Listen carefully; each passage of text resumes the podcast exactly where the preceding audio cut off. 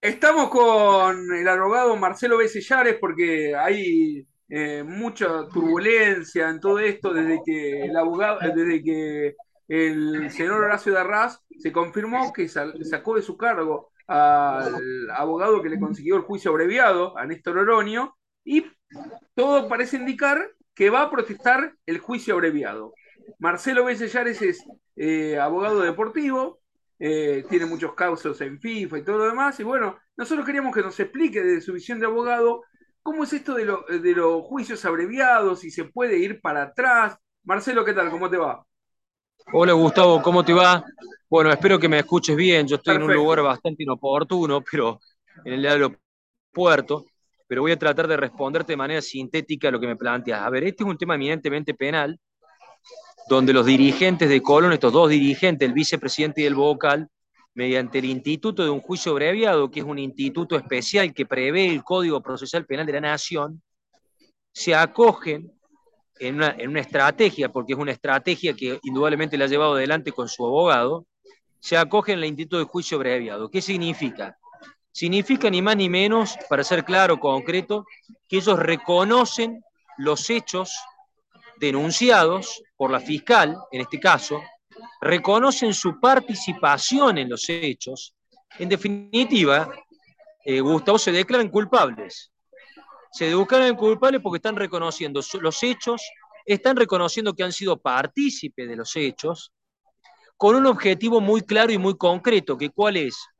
Que haya una rebaja en la pena, en la sanción prevista en el, máximo de, los, de, de las acusaciones llevadas adelante por los fiscales con el objetivo de permanecer en libertad. Ese es el objetivo esencial del juicio abreviado, más allá, más allá de que, por supuesto, el juicio abreviado, como su palabra lo dice, abrevia los plazos para el dictado de una sentencia. Pero en este caso, particularmente por las acusaciones que había llevado adelante la fiscal, en esta estrategia de los abogados lo que han perseguido es que no le dicten la prisión preventiva, que es lo que estaba en juego, y en definitiva reconozcan los hechos, reconozcan su participación y permanezcan en libertad. Eh, ¿Esto se puede apelar o cómo es? A ver, ¿cómo, cómo es el procedimiento? El procedimiento en esto hay que ser muy claro. El hecho de que se pongan de acuerdo, por, por decir, de acuerdo digo entre comillas, eh, porque quizás no es la palabra más correcta, pero el, hecho de que se pueda consensuar con la fiscalía un reconocimiento de los hechos, un reconocimiento de la, participación y, y, un monto en la pena, en la sanción, ese acuerdo debe ser homologado y aprobado para que la gente lo entienda por el tribunal. Si ese acuerdo no es homologado, no es aprobado por el tribunal, indudablemente que no tiene, no tiene en sí ni los efectos propios del juicio abreviado. El juicio continúa. Entonces, acá lo que habría que averiguar, porque desconozco, esto es un hecho nuevo que me estás trayendo, Gustavo, te estoy respondiendo simplemente técnicamente, lo que habría que averiguar es si la propuesta que llevó, ese acuerdo que llevó adelante la Fiscalía con el, con el imputado, los imputados, con la presencia de los abogados defensores, ha sido o no ratificada por el tribunal. Ese es el hecho. Si ha sido ratificada por el tribunal, indudablemente que uno no puede desdecirse de su participación y del reconocimiento de los hechos. Ahora, si no ha sido eh, homologado por el tribunal oral, en este caso, indudablemente que va a continuar el juicio como si fuese un juicio oral y esto es muy importante, los hechos reconocidos no van a ser atribuidos como una prueba en su contra. Me explico porque nadie se puede autoincriminar a sí mismo. ¿Me explico lo que quiero decir, Gustavo? Sí, eh, yo te digo, hice una conversación antes de que cambiara de abogado a Arras y después también hablé con él para saber si él sabía que lo habían cambiado de abogado, un excelente colega tuyo aquí en Santa Fe, el doctor Oroño, y él me decía eh, que, por ejemplo, eh, con respecto a esto, si esto se puede volver para atrás. Y él me decía, si vos te casaste, ya sea en comunidad judía, en la iglesia, eh, eso ya queda escrito, queda para toda tu vida. Sí, le digo yo. Bueno, eso no se puede, es como esto, no se puede borrar. Ya queda en tu historia. Bueno, ahí vuelvo a decirte lo que recién te reiteré. El juicio abreviado es un acuerdo. Es un acuerdo entre la Fiscalía, que es la, el, Ministerio Público Fiscal que acusa, que lleva adelante toda la investigación. Claramente en este caso era una investigación muy voluminosa de mucho tiempo, era una investigación que se venía realizando hacía muchísimo tiempo. Había pruebas muy contundentes que incriminaban al vicepresidente y al, y al vocal. Por eso es que, lógicamente, en una estrategia, a mi entender, desde afuera, por supuesto, no tengo ninguna participación, eh, estoy opinando como si fuera lisa llanamente una cuestión técnica que me planteas. Creo que fue eh, eh, muy certera la estrategia de los abogados de acogerse la figura por, por el tipo de delito, obviamente que no cualquier figura ni tipo de delito permite el juicio abreviado. Pero en este caso, eh, sí lo permitía porque estábamos hablando de una asociación ilícita y de otro tipo de delitos más, amenazas, etcétera, etcétera, coacción. Eh, y en ese sentido vuelvo, vuelvo a decirte lo que recién te, te dije. Si el tribunal aceptó, homologó ese acuerdo, indudablemente que no se puede volver para atrás bajo ningún punto de vista. Si el tribunal, por el, por el contrario, no lo homologó el acuerdo, o no alcanzó a homologarse, indudablemente que el imputado puede decir, mire, como el acuerdo no está homologado, yo prefiero continuar con el juicio, con el juicio oral, o por el contrario, también lo puede decidir de oficio el propio tribunal. Ojo a esto. Por eso no conozco los últimos sucesos, pero simplemente te estoy queriendo dar para que la audiencia lo entienda una respuesta desde un punto de vista eminentemente técnico de lo que puede suceder. Pero ¿quién, eh, quién decide la libertad? ¿El juez con, un, con el tribunal o no? Explícanos esto. Eh, no, cuando se, se firma ver, esto. La libertad, la libertad surge, lógicamente, a partir de la firma entre el Ministerio Público Fiscal y el acusado. El acusado, el, el acusado reconoce los hechos, reconoce su participación y tiene, lógicamente, una disminución en la pena, porque está reconociendo los hechos. A partir de ese momento del reconocimiento de los hechos y a partir de la reducción de la pena en un tercio, en un tercio, indudablemente que él puede, por ser un delito menor de tres años, por la reducción en un tercio, puede permanecer en libertad condicional.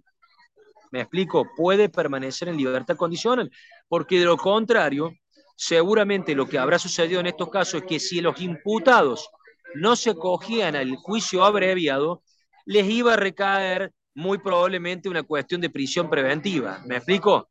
Sí, eh, también a nosotros nos sorprendió, te digo, porque pensamos que esto tenían que haberlo pagado en el momento. Me explicaba la, la defensoría en ese momento de Arras que no, que durante estos dos años que va a tener de pena de Arras, puede ir pagando estos 900 mil pesos que tiene de, de, pena. Bueno, a ver, esa, la ley, esto está todo enmarcado dentro de una ley especial, que es la ley 23.184, ley nacional, una ley muy vieja, Gustavo, de los años 80, que lamentablemente nunca, su, nunca tuvo una modificación sustancial, es el régimen penal y contravencional en los espectáculos públicos deportivos.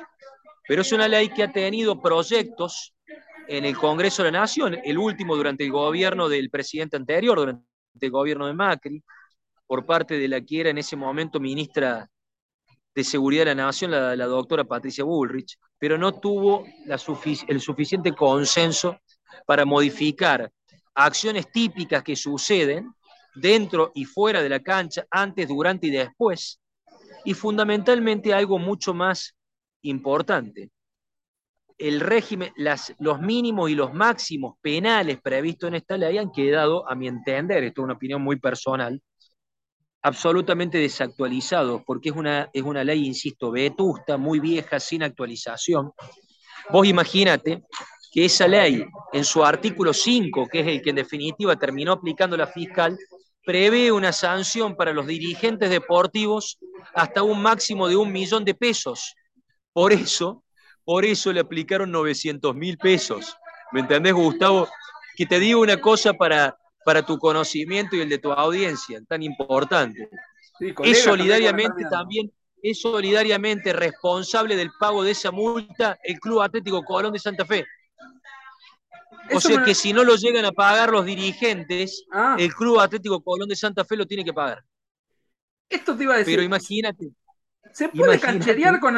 Se puede eh, te explicaba recién fuera del micrófono que también hubo mucha versión en el medio, que si se había acercado el otro implicado, Paniagua, que es vocal, a una reunión de comisión directiva. ¿Esto la justicia está atrás de que se cumpla la, pena o una vez que se hace el juicio abreviado? Sí, sí. Eh, no, no tenga la menor duda que las penas, a partir, insisto, de que el tribunal ratifica ese acuerdo que lleva el Ministerio Público Fiscal con, eh, con, en este caso, con los imputados, con los defensores del imputado, esa pena se transforma en una pena efectiva, de efectiva de ejecución efectiva.